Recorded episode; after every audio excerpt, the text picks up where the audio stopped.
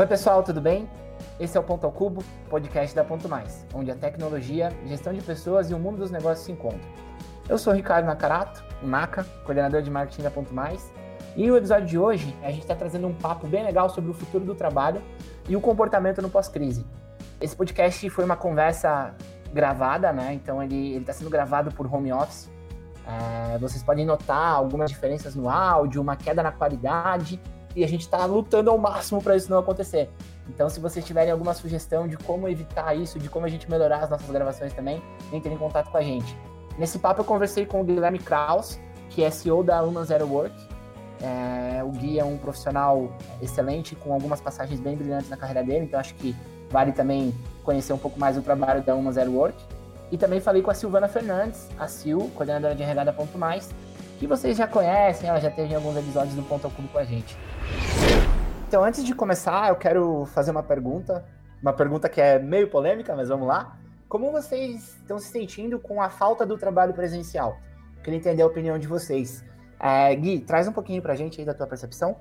Bom, olha, a gente tem uma situação um pouco diferente assim, de trabalho dentro da, da Humans at Work, porque a gente adotou no ano passado, em 2019, a gente lançou uma tendência do Covid, porque a gente adotou o modelo Home Office First é, no ano Legal. passado. Então a gente tinha um escritório tradicional e que a gente é, ia lá diariamente, no, no, horário combinado, etc. E a gente fez duas mudanças, a gente mudou de escritório e mudou de formato de trabalho. Então a gente adotou no segundo semestre do ano passado o Home Office First, então a gente passou a trabalhar prioritariamente em casa e, e não há nenhuma obrigação de estar no, no, escritório físico. E aí, quando a gente mudou de escritório, a gente daí construiu o nosso novo escritório, pensando nele não, não como um local de trabalho diário, mas num local de encontros sociais da equipe e de descompressão. Então, o nosso escritório ele virou aquele café, que às vezes você está querendo trabalhar num lugar diferente e você vai para lá. Então, a gente apostou nesse tipo de arquitetura. Então, para a gente, assim, para mim, como a gente já vinha trabalhando no home office quase todos os dias, né? A gente acabava é, se encontrando sempre às segundas-feiras no escritório, e eu, às vezes, ia no período da tarde, porque eu moro bem perto ali, né? Então, eu, eu acabava indo um pouquinho mais. Mas já não tinha mais aquela rotina do escritório presencial. Então, para a gente, é, essa transição afetou pouco. Mas o que afetou bastante foi a questão do isolamento do restante. Porque quando você está trabalhando no home office, mas você tem é, para o pessoal que tem filhos, né? Tem pessoas que trabalham comigo que têm filhos. Os filhos estão na escola, é, você tem a possibilidade de uma atividade social, você consegue fazer um exercício físico é, no lugar público. É, isso é, torna a rotina emocional bacana. Quando você coloca tudo junto dentro de casa, aí isso gera uma pressão. Então a gente não teve uma dificuldade com o home office, mas teve uma dificuldade com o all home, né? Tudo dentro de casa. Então, basicamente, é. essa é a experiência do período assim, que a gente vem tentando tratar, e eu mesmo venho procurando lidar assim, para conseguir manter um bom equilíbrio. Eu, eu, eu, quis trazer essa pergunta porque eu, essa pergunta foi me feita recente e eu tenho um pensamento parecido com o seu, Gui. Acho que o home office por si só ele não é ruim, ele é muito benéfico, na verdade. Eu acho que quem pode e tem essa possibilidade, é, você tem muita mais qualidade de vida, você consegue ser mais produtivo quando você tem um bom autogerenciamento, uma boa organização. Mas agora esse ao home, é, o isolamento, ele dificultou bastante para todo mundo. Quem tem criança em casa sofre um pouco mais é, é um pouco mais delicado. Sil, fala um pouquinho da, da tua percepção, de como estão sendo as coisas para você é, nesse trabalho sem ir para o escritório. Sim. É, eu, tinha, eu já tinha uma prática, Rick, semanalmente, aí, conforme eu conseguia a agenda, de vir para casa uma quarta, uma quinta-feira à tarde, porque sozinha em casa o trabalho rende muito. Então era esposo em casa, é, esposo trabalhando, filha na escola e tudo funcionava muito bem. Agora inverteu tudo, todos vieram para cá, né? Todos exigem que você pare no almoço, que você pare para assistir televisão junto, o pessoal não entende que a gente está trabalhando. Mas já respondendo com relação ao escritório, como eu tinha uma prática de estar sempre muito perto das pessoas, dos gestores, dos times de uma maneira geral, direto a gente passava aí, o RH tinha essa prática de passar dando um oi, uh, essa falta das pessoas foi bem forte. Nas duas primeiras semanas, o impacto é, mental disso tudo para que as pessoas também estivessem bem, para que as coisas estivessem funcionando, foi bem considerável. Então, até que a gente conseguisse realmente ver que estava tudo funcionando, que os times estavam funcionando, uh, ok, baixou adrenalina, deu para entender que a vida ia ter que se readaptar. Aí a gente começou a lutar com a expectativa das pessoas em quando é que a gente volta. Poxa, nós estamos aí há quatro, cinco meses nesse cenário e nós não sabemos quando a gente volta. Aí mudou o cenário, né? A gente acabou tendo que dar esse suporte. Uh, e o terceiro item foi adaptar o que nós tínhamos. O RH aqui da Ponto Mais tem muitas práticas, né? A gente tem aí mais de 20 práticas que a gente tem pela empresa durante o mês, alguns rituais mensais, bimestrais. Então, adaptar para o virtual o que exigia a presença humana foi um grande desafio. Foi realmente se reinventar, buscar alternativa e muito para fora, ver como que as empresas que já tinham home office faziam isso também para que o ambiente de trabalho continuasse positivo. Então, acho que esses foram os maiores desafios aí.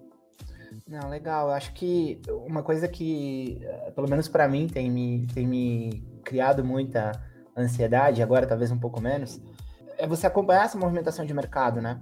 É, como o Gui comentou, né, a Humans já, já, já optou por fazer esse home office, né? Então tem um escritório é, de perfil diferente do tradicional e a gente está vendo a adoção disso por mais empresas, né? É, recentemente o Google também a, a, anunciou que estendeu o home office até o final de 2021. Então é uma, uma gigante do mercado dando uma posição bem clara de que, olha, a pandemia realmente é super delicado, é algo importante, a gente está pensando em pessoas e a gente vai manter o home office até 2021. Eu acho que isso, isso deixa um pouco das coisas. A gente fica muito mais bitolado nisso tudo, né? É, até isso que a, que a Sil comentou me trouxe um, uma lembrança, porque o que está acontecendo assim é que home office era já tratado como uma, uma tendência, mas que as empresas iam experimentando aos poucos de repente teve uma transição muito bruta, assim, né? Foi, foi uhum. muito rápido. A gente tem casos de clientes nossos que tiveram literalmente que fazer o home office da noite para o dia, né? Veio uma ordem e no outro dia já tinha que estar todo mundo em casa. E, e essa transição ela é muito dura, assim, tanto para a empresa, porque a empresa muitas vezes não está aculturada para esse modelo, e para a própria pessoa, porque trabalhar em casa, como a Sil falou, né? Quando a gente está naquele gostosinho, assim, de estar sozinho, tá aquele silêncio, pode ser uma opção interessante para a gente poder se concentrar. Mas ao passo que também pode ter muitos riscos de trabalhar em casa, né?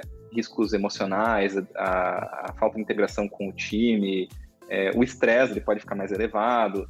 Então tem muitas coisas também que são complexas. E a gente, quando fez essa transição lá na, na Hilmas no ano passado, o primeiro mês, assim, foi o sonho. Tava todo mundo extremamente feliz, todo mundo pensando, nossa, isso é o futuro. A gente contava para outras pessoas que estavam trabalhando assim, as pessoas queriam vir trabalhar com a gente por causa do modelo. Mas a gente começou a ter problemas depois do primeiro mês. E a gente precisou criar uma série de processos nossos para poder, inclusive, emular algumas coisas que só o ambiente presencial é, permitia. Então, por exemplo, a nossa comunicação acabou ficando muito pautada em projetos. E a gente perdeu aquela espontaneidade da troca que a gente tem quando a gente está ali do lado do colega, quando a gente vai lá tomar um cafezinho, etc. Nossa, e aí a gente precisou falta, criar. Né? Faz muita falta. E muita coisa boa surge desses momentos, né? Sim. Então a gente precisou criar maneiras virtuais de a gente criar esses ambientes espontâneos da presença física.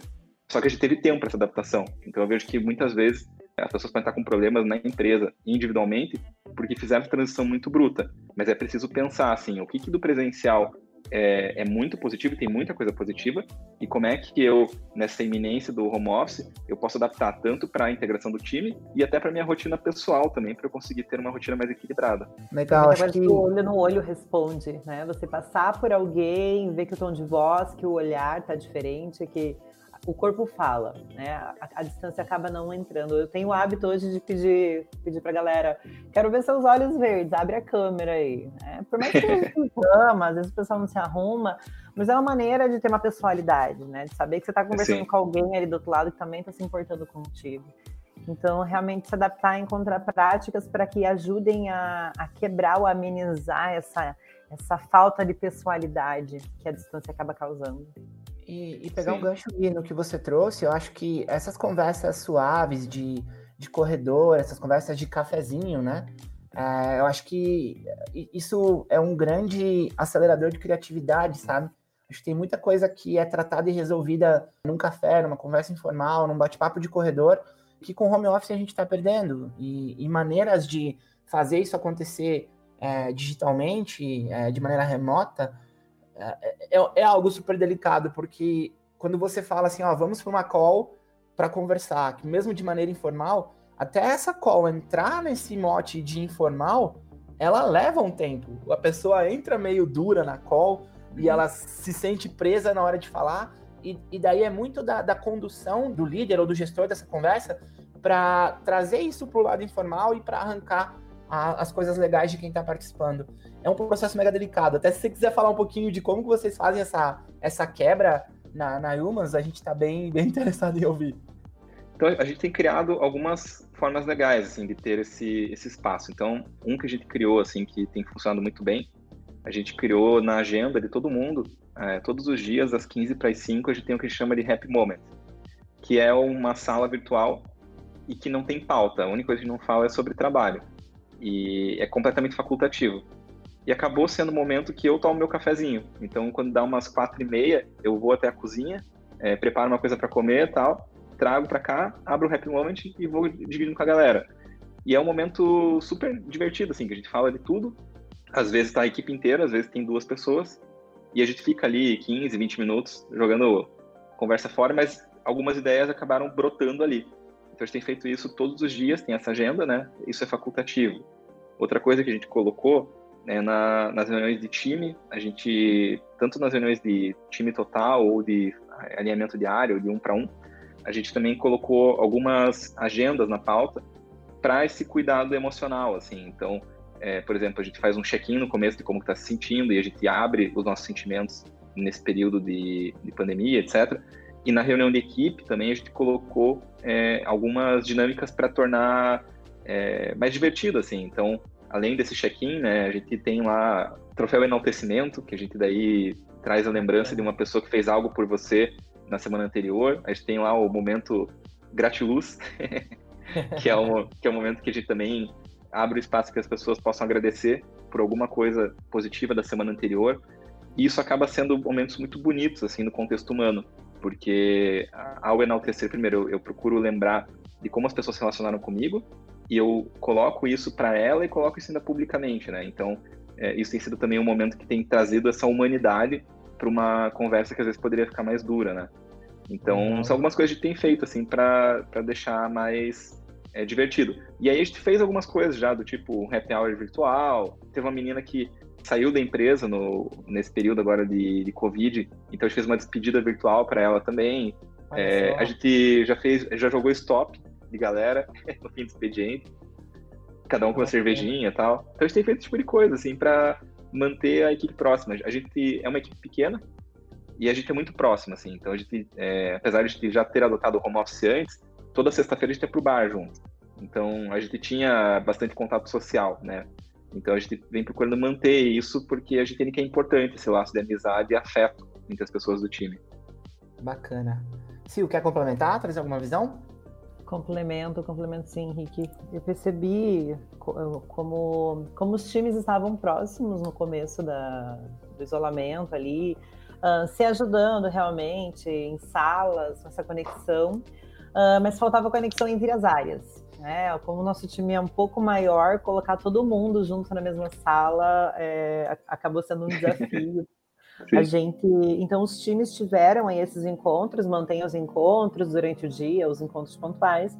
E como RH a gente trouxe uma prática de conectar as pessoas, é o Conecta.maker. Né? Já é o segundo, a gente está indo para o terceiro mês já da, do Conecta e é realmente trazer uma pessoa de cada área. A gente tem aí três encontros durante o dia, o RH direciona, traz conteúdos para falar da vida, uma curiosidade.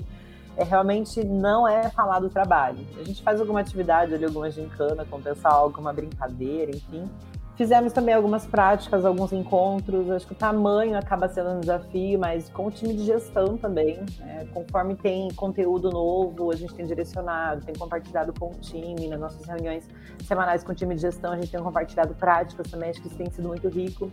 O próprio pessoal tem trazido muito disso para a gente, então acaba sendo bem legal. E no ecossistema aqui de Curitiba, a gente fez aí um grupo com as outras startups, conectou o pessoal também, não só de dentro da empresa, também o pessoal de fora, para que é, pudessem continuar fomentando, porque a gente estava em uma, em uma rua que tinha um monte de startups, então o pessoal se conhecia, um conhecia o outro, se via, então isso acabou também é, gerando novas amizades fora, só do nosso, da nossa empresa, desse ecossistema, então foram, foram essas alternativas aí que a gente foi encontrando, fizemos uma festa junina virtual, cantamos um parabéns aí para a galera de uma maneira virtual, sempre a gente está puxando uns minutinhos antes das reuniões a gente tenta quebrar, no final do dia. O CEO também já veio para a sala com a gente para jogar. No final das reuniões a gente geralmente joga um link aí de uma sala de jogo, o Gart, que todo mundo já virou fera, já decorou todos os desenhos da sala. Então acho que foram algumas coisinhas aí que a gente fez. Pensando no, no futuro do trabalho é, e, e, olhando para as mudanças comportamentais e tecnológicas que, que a gente está tendo no ambiente, no escritório, né? É, o, o que, que vocês acham que deve ser o foco das pessoas quando elas estão olhando para o seu desenvolvimento profissional nesse momento de pandemia e principalmente no pós-pandemia, né? A gente está vendo uma adoção massiva do EAD, né? A gente é, percebe isso como um subterfúgio até para você se desligar um pouco do trabalho, né? Mas o que, que vocês enxergam como ah, o futuro para esse desenvolvimento profissional, né? Como a pessoa deve buscar esse preparo? Eu vejo que esse período é, do, do Covid. É claro que ele é um período muito duro para todo mundo, mas isso não quer dizer que a gente não possa colher aprendizados e, e, mudar um pouco com, com isso que a gente vem aprendendo.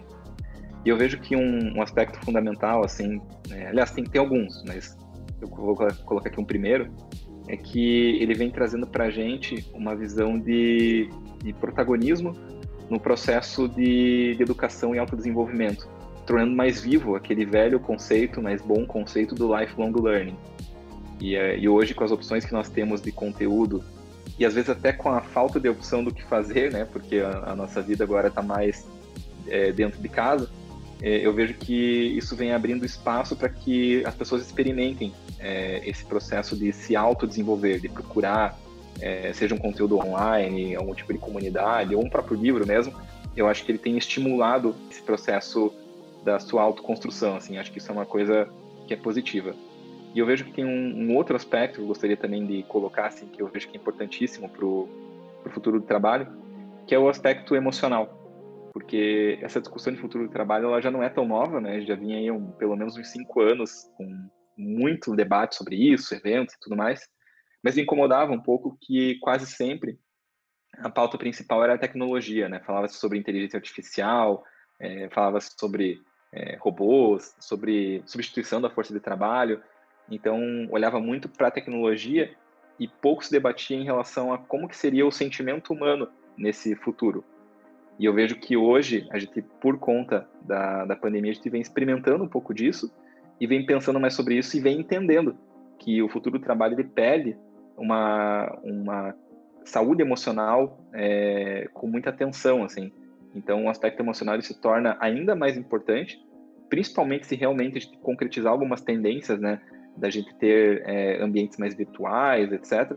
Então, eu vejo que ele vem trazendo essa pauta e também, por que não, esse aprendizado já para as pessoas, que é uma coisa muito importante, assim, que é cada vez mais esse cuidado com as emoções, seja por responsabilidade do próprio indivíduo, mas também a organização ter um olhar mais carinhoso para esse aspecto. Então, para mim, são as duas coisas que ficam em alta, assim, do que a gente vem aprendendo agora para o futuro do trabalho. Sim, eu acredito que nós já vivíamos em um momento de crise, né? falando aí no cenário nacional, uh, nós tínhamos uma alta, um alto índice de desemprego. Então as pessoas já estavam tentando se adaptar, se destacar. A gente deixou de só tentar e se obrigou a realmente se adaptar. A gente já vem aí desde a pré-história, as fases da Revolução Industrial, a gente vem se adaptando e teve um, um novo momento aí para o trabalho que a gente teve que acelerar novamente esse aprendizado. E as pessoas ainda falam hoje, até participando em algumas entrevistas, sobre a capacidade de aprender sozinho. E nesse novo modelo, eu não tenho mais o gestor sentado do meu lado, eu não tenho mais alguém que me ajude, que seja meu padrinho, enfim, alguém que me dê um treinamento de pegar e no lápis escrever, é, escrever junto comigo. Né? Então, eu tive que me adaptar realmente a trazer essa necessidade de aprendizagem como algo evidente, algo que eu realmente pudesse trazer para o dia a dia. E algumas pessoas ainda estão virando a chave com relação a isso. Ah, como é que eu vou aprender? E a necessidade de adaptação tecnológica também. A tecnologia, eu às vezes ouço algumas pessoas falando que a tecnologia chegou com tudo. Poxa, a tecnologia não chegou com tudo. Ela, ela invadiu nossa casa, ela já existia. Nós que nos adaptamos, nós que tivemos que aprender. Né? Eu vejo a minha mãe aqui em casa, por exemplo, ela era feirante, só sabia fazer ligação. Hoje ela entra no Facebook, nas redes sociais, aprendeu a vender, negocia, aprendeu a chamar Uber para fazer entrega. E ela aprendeu isso em um curto tempo, ela aprendeu isso em três meses. Então, em outros momentos, talvez essa necessidade não surgisse. E quantas outras pessoas a gente tem com esse mesmo, com esse mesmo senso? E a inteligência emocional também. A gente teve que gerir isso de uma maneira muito rápida, de uma maneira muito acelerada, uh, em um momento que antes a gente tinha o sair da mesa, sair de cena, ir para o bar, ir para a igreja, enfim, encontrar pessoas diferentes. Hoje não.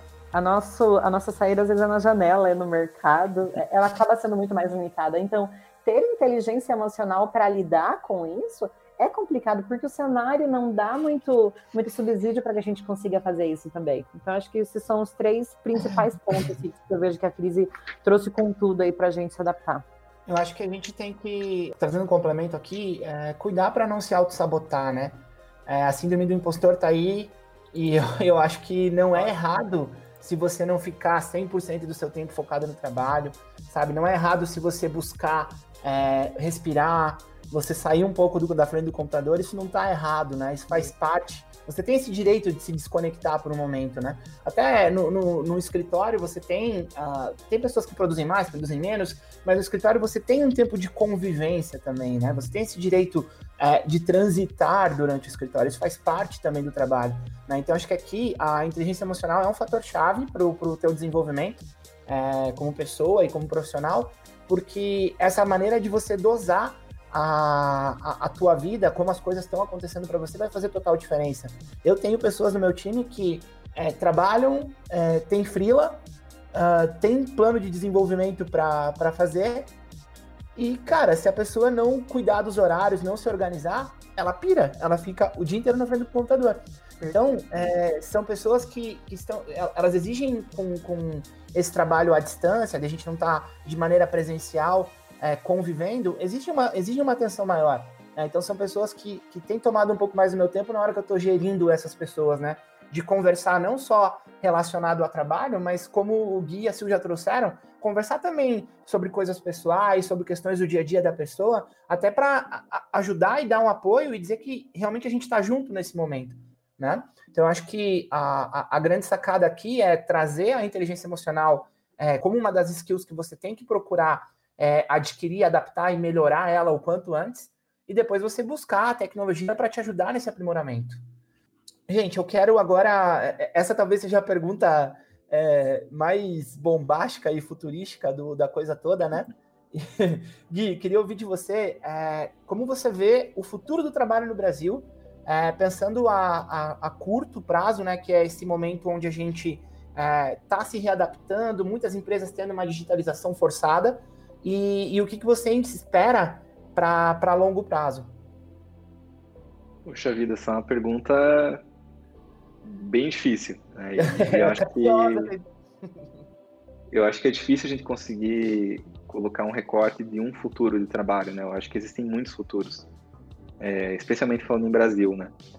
Então, assim, eu, eu acredito que num cenário mais conceitual, e a gente vai ver isso num recorte de empresas, é, a gente vai ter um futuro em que a, essa transformação digital e que muito do que a gente via como uma tendência é, vai ser acelerado para se tornar e já se tornou muitas vezes uma realidade. Então, eu vejo um primeiro recorte de empresas e de, de trabalho que a gente vai ter sim é, modelos muito mais flexíveis, tanto em horários quanto em localização geográfica, é, modelos com maior autonomia, modelos com maior colaboração, com maior transparência, com é, formatos mais horizontais. É, eu acredito que algumas empresas estão é, indo para esse caminho e esse nosso momento de pandemia acabou acelerando, né, e colocando algumas coisas em prática. É, eu acho que uma coisa que essa, esse papo todo sobre futuro do trabalho é, trouxe para gente é repensar a jornada de trabalho, né? o que, que é a jornada de trabalho, né? A gente está acostumado com as oito horas é, diárias, cinco vezes por semana ou seis vezes por semana, é, e isso já não se aplica há algum tempo, né? Isso já está um pouco mais maleável. Eu acho que esse conceito do que é a jornada de trabalho é algo que está totalmente ligado a esse futuro do trabalho, né? Essa desconstrução da jornada. Infelizmente, o nosso país, ah, não entrando em méritos, mas a gente percebe um atraso olhando muito para fora, né? seja por conta do investimento, desenvolvimento, educação, né? interesse das pessoas, enfim.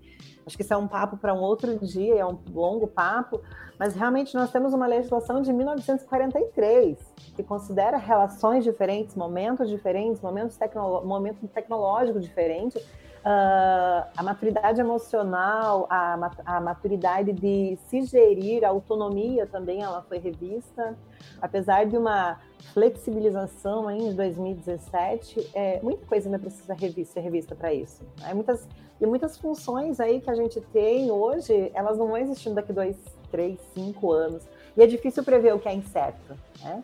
E o que eu vou, o que eu trouxe, enquanto vocês estavam falando, estava pensando, é, eu vou comentar com vocês uma, uma fala e algo que um professor de TCC, um autor aí me, me ajudou a construir, que é olhando para as grandes revoluções industriais, os grandes momentos de trabalho que nós passamos, muito do que aconteceu nos países lá fora é, o momento do governo era diferente. O governo investia, financiava, é, investia em qualificação para os profissionais também, de acordo com esse momento, e eles poderiam garantir dessa forma é, melhores condições para o pessoal se adaptar com emprego e vida também. Então, é, o país tem que se adaptar e tem que prestar esse suporte para as pessoas, e as pessoas também têm que é, olhar para isso, correr atrás disso.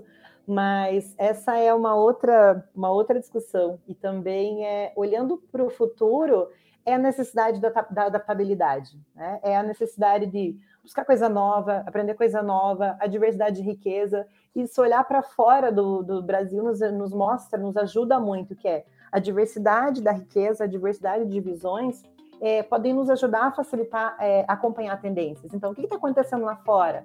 Se está acontecendo lá fora, daqui a um tempo vai chegar aqui no, aqui no Brasil. Como que eu vou conseguir ser um, um profissional diferente? Como que eu vou conseguir me destacar? Eu não preciso ir para fora para me destacar. Se eu usar minha inteligência emocional aí para colocar as ideias no lugar, olhar para fora nesse sentido e trazer uma visão externa, eu consigo me adaptar com hoje para que eu consiga me adaptar, consiga entregar e também consiga é, me preparar para as novas mudanças que estão vindo. Então, estudar mais, conhecer, ampliar conhecimento, acho que é fundamental para esse processo de visão aí do, do país de amanhã que a gente está esperando. Então, é, isso que a Sil falou, assim, é, por isso que eu falei que quando a gente fala de futuro do trabalho no Brasil, não dá para falar de futuro, mas de futuros. Né? Porque, assim, eu acredito que uma parcela de pessoas, empresas, podem viver esse universo de tendências, e eu acredito que isso vai se concretizar muito rápido, mas infelizmente a gente também tem outras realidades, né?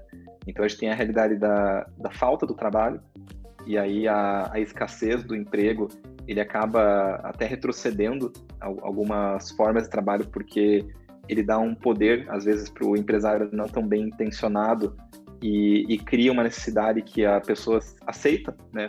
Condições, às vezes, não tão ideais, mas pela falta do trabalho. E a gente também tem um, na minha opinião, um retrocesso cultural, assim, tanto em organizações como em algumas é, posições políticas.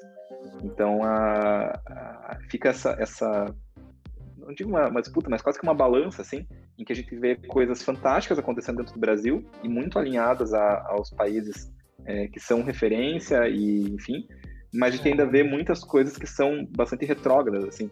Então, eu, eu, eu acho difícil a gente falar num futuro de trabalho único no Brasil, por isso eu falo de futuros, né? É, e acho que vão coexistir uma série de, de realidades. E também acho importante colocar que isso abre espaço para que cada pessoa trabalhe conforme a realidade que se adapta melhor. Porque eu, por exemplo, eu sou adepto do modelo da autonomia, da flexibilidade. É, eu, eu gosto da ideia de um modelo mais líquido, tanto no sentido de é, presença física e até de contratos de horário. É, eu gosto da possibilidade da pessoa é, muitas vezes nutrir outras atividades profissionais em conjunto, é, ter uma relação é, móvel com a empresa, né, de mobilidade. Às vezes ela está mais imersa na empresa, às vezes não. Eu acho que isso é, flui muito bem com um modelo de vida é, mais flexível.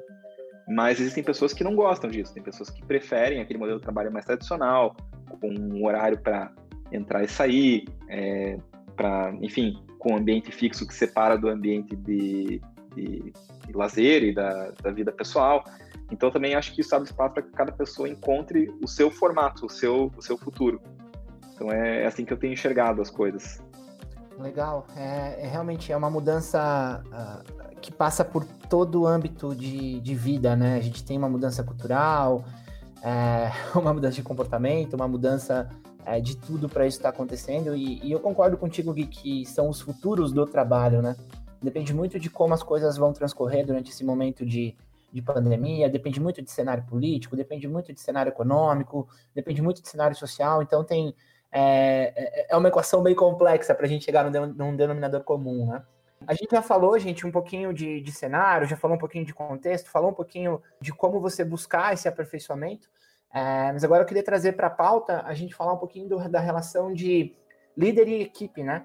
Uh, nesse momento de, de home office, acho que a comunicação ela, ela é primordial para você ter um bom desempenho, você ter uma equipe é, funcionando em plenitude. É, eu queria ouvir de vocês, uh, na, na, na, percepção de vocês, no que vocês têm visto e no que vocês consideram importante, é, como que um líder tem que se preparar e o que, que ele tem que ter em mente para esse futuro do trabalho e, e principalmente para esse momento de o foco estar tá na comunicação, né, em manter esse contato, manter o time ativo. Você começa, Sil, dando a tua visão para gente? Claro, começo, começo assim, Henrique. É, acho que uma, uma das maiores necessidades aí de desenvolvimento de, de skill mesmo de um gestor é identificar como desenvolver pessoas, desde o recrutamento e seleção até as pessoas que já fazem parte do time. Então, por exemplo, é, se tem alguém no time que busca muita ajuda, o que isso quer dizer? Será que é falta de conhecimento? Será que é necessidade de aprovação no que faz? Será que é insegurança que ele tem? É, é só o dia a dia da gestão que vão responder tudo isso e a proximidade com as pessoas que vão responder tudo isso. Uh, a distância acabou ferindo a pessoalidade, o olho no olho ajudava a responder muitas coisas, e se adaptar e aprender a como identificar e como desenvolver isso também é uma necessidade e principalmente porque aprendizado tem a ver com performance. Então é como é que eu como gestor vou identificar essas necessidades, como é que eu vou dar suporte para as pessoas, como que eu vou olhar para eles e ajudar para que as coisas continuem acontecendo. E também eu acredito muito em confiança e proximidade, Rick e Gui.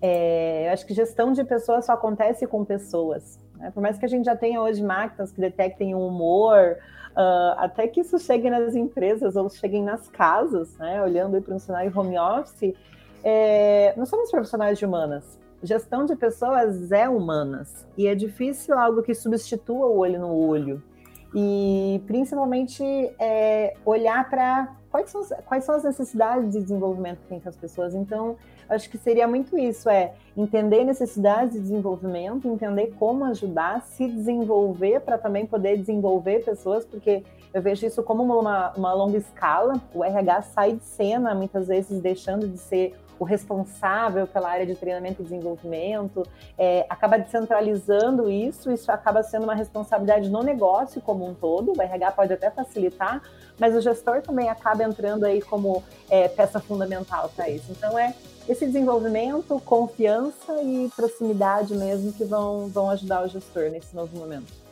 Eu vejo que o, o papel do líder né, nesse, nesse futuro, ele vem com, é, apesar de estar falando de, de futuro, na minha opinião, ele vem com aquilo que é o significado mais antigo e mais básico assim da, da figura de uma liderança Lembrando que a figura de liderança não é algo que existe somente no universo do trabalho. Né? A figura de liderança ela existe dentro de uma sociedade como um todo.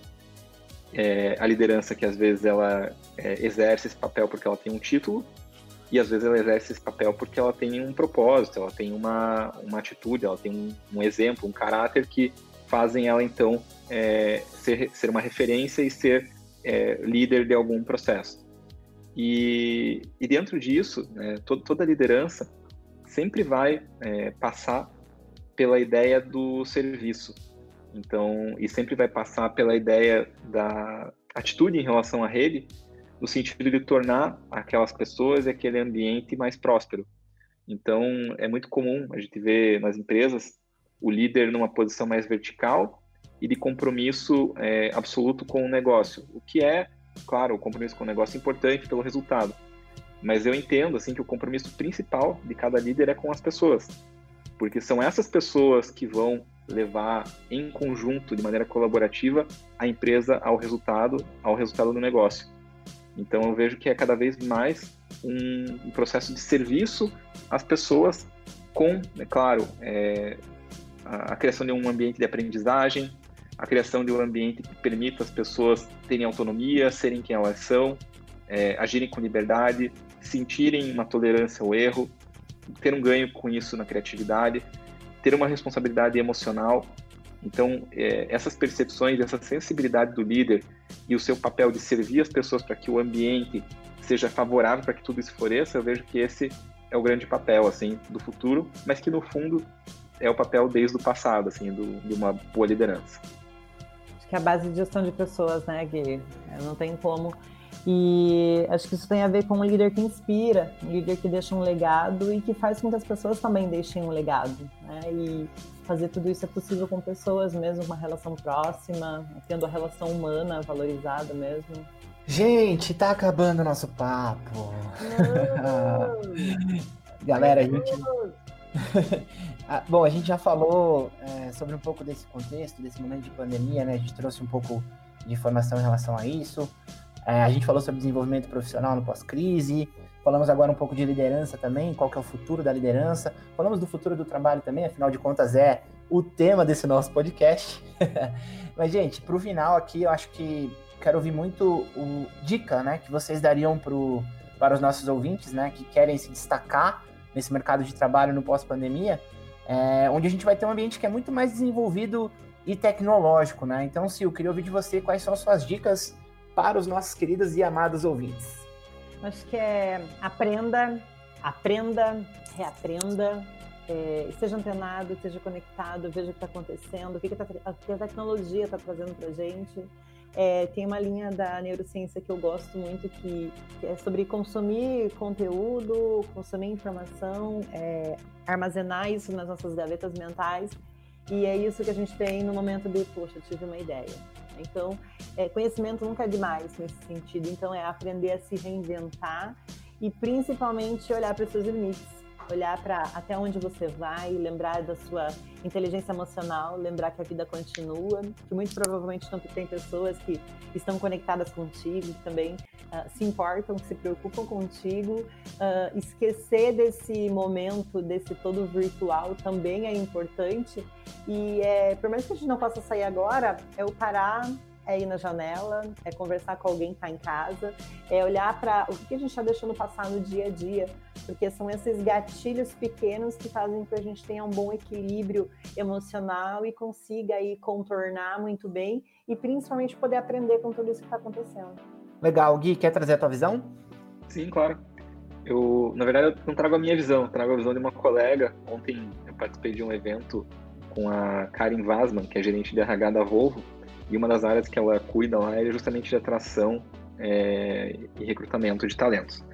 E ela falou de, de, duas coisas que são fundamentais, assim, que eu concordo plenamente, que é a capacidade de aprender rápido e principalmente se adaptar rápido.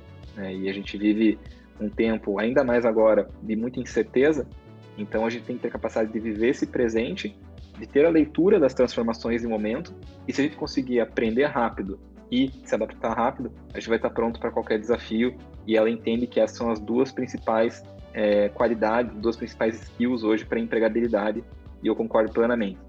Usando uma metáfora, eu gosto muito de um vídeo bem antigo já do, do Bruce Lee, que ele falava Be water, my friend, né? que era seja água, que a água tem essa capacidade de poder se adaptar. Bom, acho que a grande dica é, é realmente ser adaptável, né? É, você é, tá, tá preparado para o que vai acontecer, mas sendo adaptável, você realmente buscar esse grande poder de adaptação para você se reconstruir e ir se adaptando com o mercado é, para você não ficar para trás e principalmente manter a, a, sua coerência com, com a sua posição e o que você quer para o teu futuro, que não necessariamente está linkado ao futuro do trabalho, né? Eu acho que o teu futuro é você quem faz, e eu acho que a Sil e o Gui trouxeram dicas é, bem legais de como você pode fazer o seu, o seu futuro, você é, ser, ser a pessoa que toca a, a tua carreira, né? Então, tá muito na mão, nas nossas mãos, em suas mãos, né? Então, você é, torna o dono da sua carreira, você faz a coisa acontecer. E, isso é de antes da pandemia, né? Eu acho que é um pensamento que, é, se você colocar como maneira recorrente para sua vida, com certeza as coisas vão mudar bastante. É, Sil, obrigado pela presença, obrigado pelo papo com a gente, obrigado pelo seu tempo de novo. É sempre um prazer ter você aqui com a gente.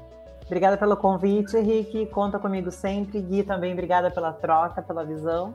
Cada, cada conversa nova sempre tem um aprendizado também, um pouquinho que a gente leva das pessoas junto. Obrigada também. Legal, Gui. Obrigado mesmo. É, seja bem-vindo ao Ponto ao Cubo. Esse é seu primeiro. Espero que você esteja mais vezes aqui com a gente. E conta com a Ponto Mais para o que você precisar também, comigo, com a Sil. E, e, principalmente com o Ponto ao Cubo, que a gente está aqui para levar informação para o nosso público e a gente quer ter você aqui mais vezes. Obrigado, Gui. Pô, gente, obrigado. Eu que agradeço. Foi um grande prazer estar aqui com vocês. Conversa sempre muito boa. E lembrei aqui de uma última frase que eu queria deixar aqui para encerrar minha participação. É que a gente tem que tomar cuidado para não se apegar naquilo que a gente é bom demais, sob o risco de a gente ficar bom para o mundo que não existe mais. Então, essa questão da adaptabilidade me lembra muito isso, assim, que a gente ter principalmente a capacidade de a gente renunciar às nossas fortalezas e a gente procurar entender é, nesse momento presente, é, como que a gente pode ser mais útil e mais valoroso para a organização que a gente atua ou para o mercado que a gente deseja atuar. Assim. Então, eu queria deixar de recado final. Obrigado, gente. Foi um prazer estar aqui com vocês na Ponto Mais. E contem comigo, estou sempre aberto aos convites. Valeu, gente. Tchau, tchau. Tchau, galera. Beijo. Valeu, até mais. Bom, pessoal, esse foi o Ponto ao Cubo. Se você quiser se aprofundar um pouco mais sobre o futuro do trabalho, a gente tem um e-book super legal no site da Ponto Mais que fala sobre os cenários das relações de trabalho. Então a gente vai deixar o link na descrição do episódio, tá bom? Acompanhem a Ponto Mais, acompanhem o Ponto Cubo, sigam a gente nas nossas plataformas sociais e, se possível, fiquem em casa. Até a próxima. Tchau, tchau!